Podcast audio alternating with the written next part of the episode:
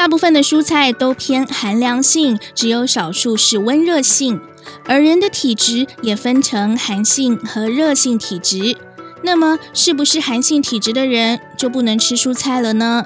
其实，虚寒体质的人还是可以吃蔬菜，因为有一些蔬菜生吃的时候是寒的，不过煮熟了之后性质转变了。例如白萝卜以及莲藕，生的时候是性寒，熟的时候是性温。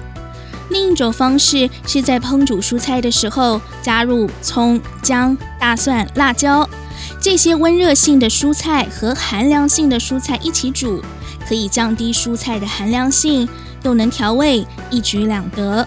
所以体质虚寒的人，只要尽量少吃生菜沙拉，或是不要一次喝太多蔬果汁，改吃煮熟的蔬菜，问题就不大了。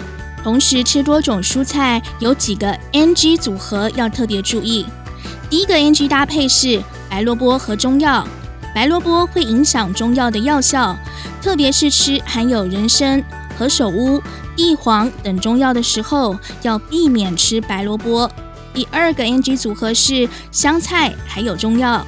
药膳食补的时候要避免吃香菜，因为中药当中的白术、牡丹皮，如果搭配香菜，补性会降低。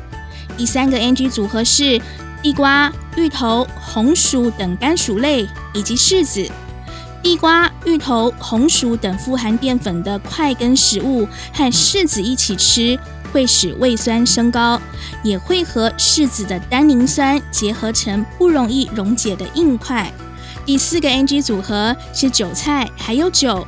喝酒的前后不要吃韭菜，这是因为韭菜属性温热，而酒也是湿热的东西。两个一起吃会加重湿气。